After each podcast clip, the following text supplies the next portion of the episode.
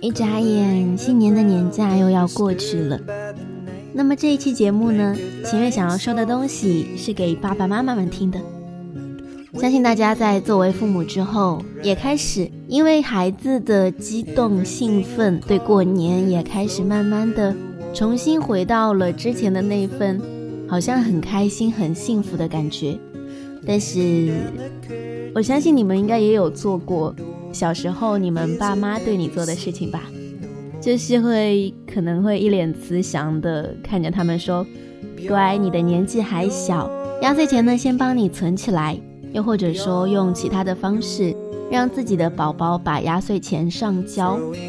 其实这一点，秦月也是蛮同意的。但是秦月有经历过一件事情，就是今年过年，秦月是在一个寺庙里面过的，然后。因为之前在暑假里的时候，有去那个寺庙做一个传统文化的训练营的一个义工老师，然后那个时候正好认识了很多那个地方的小孩，因为那个地方离我家也是蛮远的一个地方，在山里面，然后那里面有一个男同学，他很很吵很闹，因为毕竟也是小男孩嘛。然后那个时候特别不乖，所以对他印象蛮深刻的。他家又刚好就在寺庙边上，所以在寺庙里面的那几天就遇到他了。但是因为秦月那个时候，并不是说跟孩子们接触的非常多的一个义工老师，那个时候是七八个孩子作为一个班，然后有两个义工老师带着他们。但是因为那个时候就是 那边的人知道我。是从事播音这一方面的一个兴趣爱好的，所以就把我选为临时的一个主持人，所以对他们的一个接触也不是特别特别的多。但是因为我还记得他，所以我那个时候就把他拦下来，问他：“你还记得我吗？”然后他很迷茫，之后就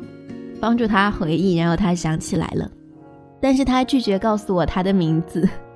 然后一个很调皮的孩子。但是有时候看到他，我会让他过来，就喊他过来，想跟他聊一聊什么的。但是他总是会看着我，然后说：“我才不要过去，你肯定是来抢劫我的压岁钱的。”听到这句话的时候，其实心里面蛮那个的，就是很难受。然后就想起之前在网上看到过的一些东西，上面讲的是告诫家长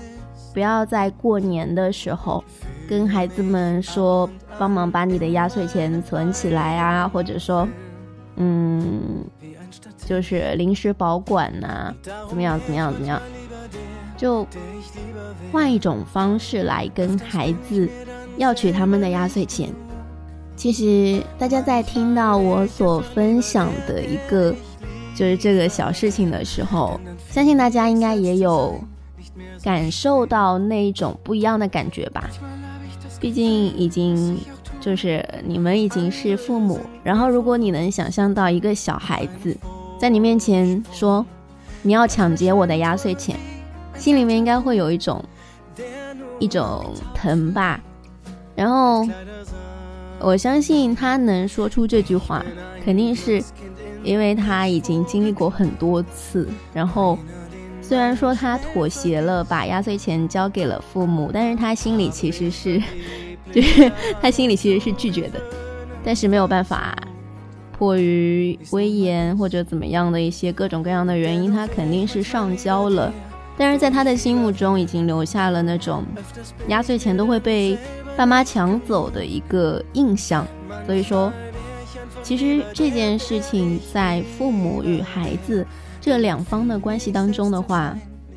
反正我是这么觉得的。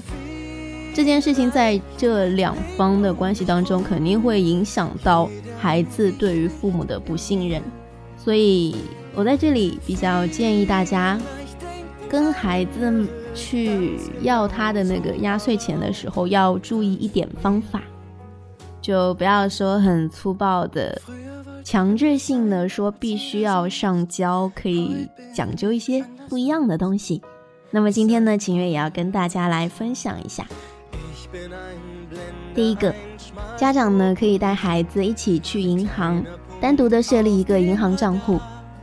这样子的一个良好的习惯呢，也是有利于孩子在成年之后的家庭理财方面的一些经验。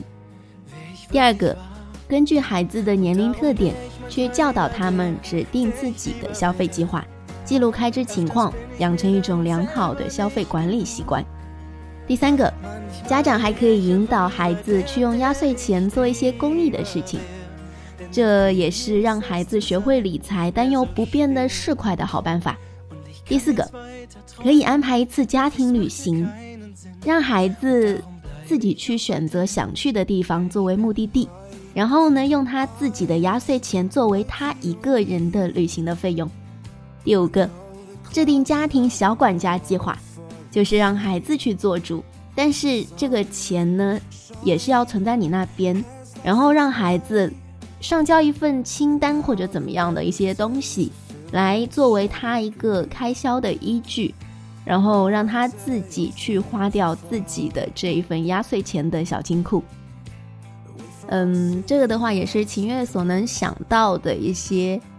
能够利于孩子去合理的利用自己的压岁钱的一个方法，那么也希望对你们有所用处。那么最后还是要抓住过年的小尾巴，跟大家说一声新年快乐。